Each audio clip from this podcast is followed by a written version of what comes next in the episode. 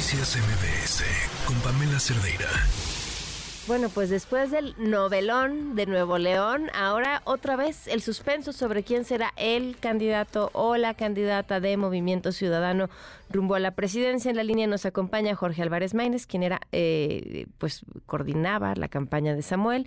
Eh, ¿Cómo estás? Muy buenas tardes.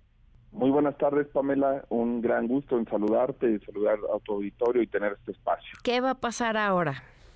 Pues vamos a seguir con el impulso que nos dio la precampaña Samuel García. Pamela, conforme pasan los días, era más claro que eh, el crecimiento que venía teniendo Movimiento Ciudadano en, en la persona de Samuel García, pero además como opción política, nosotros hemos dicho que el PRI y el PAN están fritos, están liquidados, tienen un altísimo rechazo.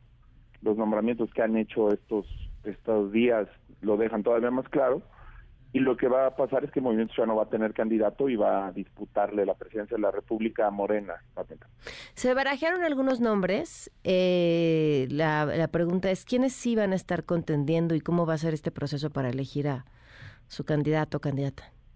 Mira, más que una contienda interna, eh, vamos a tener un ejercicio de diálogo, eh, de unidad, porque lo que nosotros necesitamos es retomar el impulso que veníamos teniendo con Samuel García de crecimiento, de irrupción en el escenario político del país, y lo que necesitamos es una candidatura que nos ponga de nuevo en la competencia política, en la contienda, y creo que eh, serán claves los siguientes días los diálogos que tengamos para poderlo lograr, Pamela. Este, eh, yo respeto todos los nombres que se han eh, dado a conocer, creo que son muy buenas opciones que hablan del crecimiento que hemos tenido como movimiento y de los personajes que hemos podido ir aglutinando.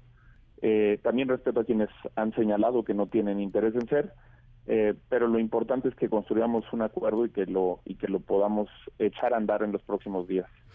Eh, ¿no, ¿No sientes que perderán eh, mucho tiempo de aquí a enero?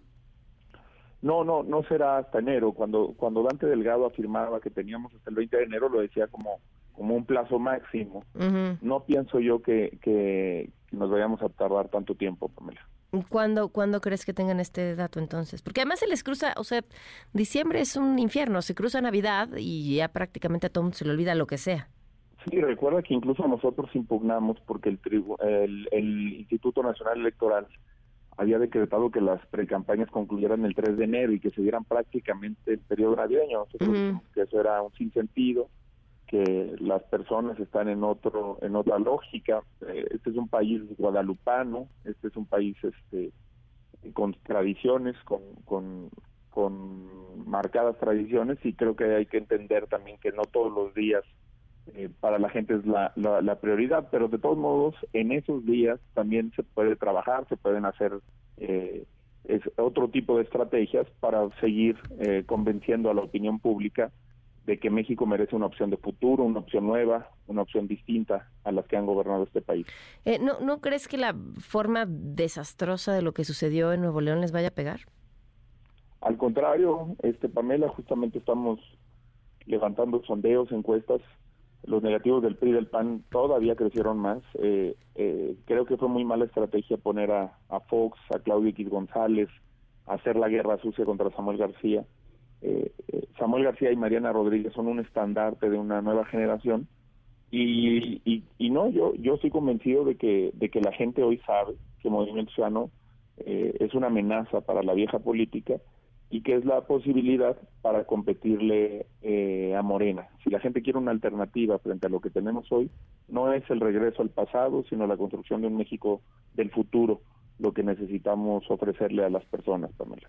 Bueno, pues estaremos al pendiente de, de, quién de quién se queda ahí. Eh, muchísimas gracias, Jorge, por habernos tomado Al contrario, Pamela, siempre es un, verdadero honor poder participar en, tu espacio y gracias por, por, por permitirnos. Gracias, buenas tardes.